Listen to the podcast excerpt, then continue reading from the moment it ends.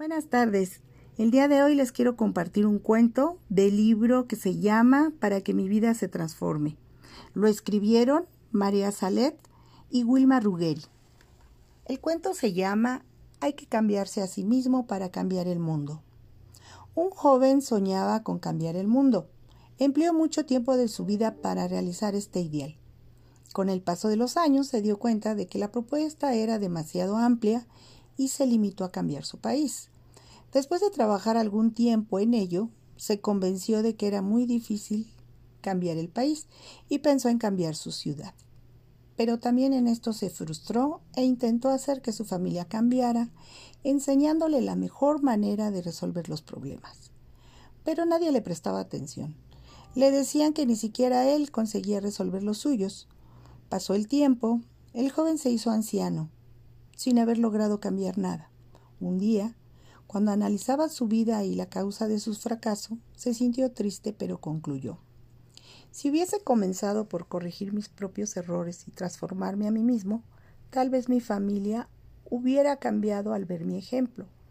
Mi familia transformada hubiera podido cambiar el vecindario, que hubiera transformado a la ciudad, al país y hasta el mundo entero. El mensaje de este cuento Dice así, la transformación del mundo exterior será consecuencia de la transformación de nuestro mundo interior. Muchas gracias, espero les guste. Hola, buenos días. El día de hoy les quiero compartir otro cuento del libro Para que mi vida se transforme, parte 2, escrito por María Salet y Vilma Ruggeri.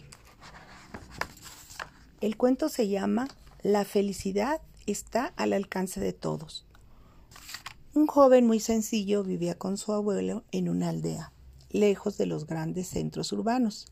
Alimentaba el sueño de trabajar, estudiar, formarse y viajar por el mundo, y de ese modo conquistar la felicidad. Eso fue lo que hizo. Salió de casa para conquistar el mundo. Como tenía una gran fuerza de voluntad, en poco tiempo consiguió realizar todos sus planes, pero eso no fue suficiente para hacerlo feliz. Sintió un gran vacío. Decidió volver a su aldea y consultar a su abuelo. Abuelo, he pasado toda mi vida buscando sin descanso la felicidad, pero no la he conseguido. Primero pensé que la felicidad estaría en las cosas materiales. He trabajado intensamente, he llevado a cabo muchos planes, pero cuando ya tenía hecha mi vida, sentí un vacío muy grande en mi corazón. Entonces me puse a buscar la felicidad en las enseñanzas. He leído muchos libros, he buscado la experiencia de personas más sabias que yo, y tampoco así he encontrado la felicidad. Busqué la felicidad en lugares remotos, he viajado por todo el mundo, he conocido lugares y personas diferentes, he aprendido mucho, pero todavía no he encontrado la felicidad. Cansado de ir en pos de ella, aquí estoy, abuelo, porque siento que usted sabe cómo encontrarla. Yo he hecho ya todo lo posible y no sé dónde encontrarla.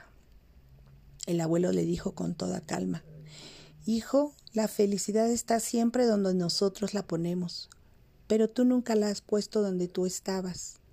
El mensaje de este cuento dice así, la felicidad está al alcance de todos. Para ser felices no necesitamos esperar que cambien las condiciones externas. Podemos ser felices en este preciso momento aunque esas condiciones sigan siendo las mismas. Con mucho cariño se los envío y espero que les guste. Bye.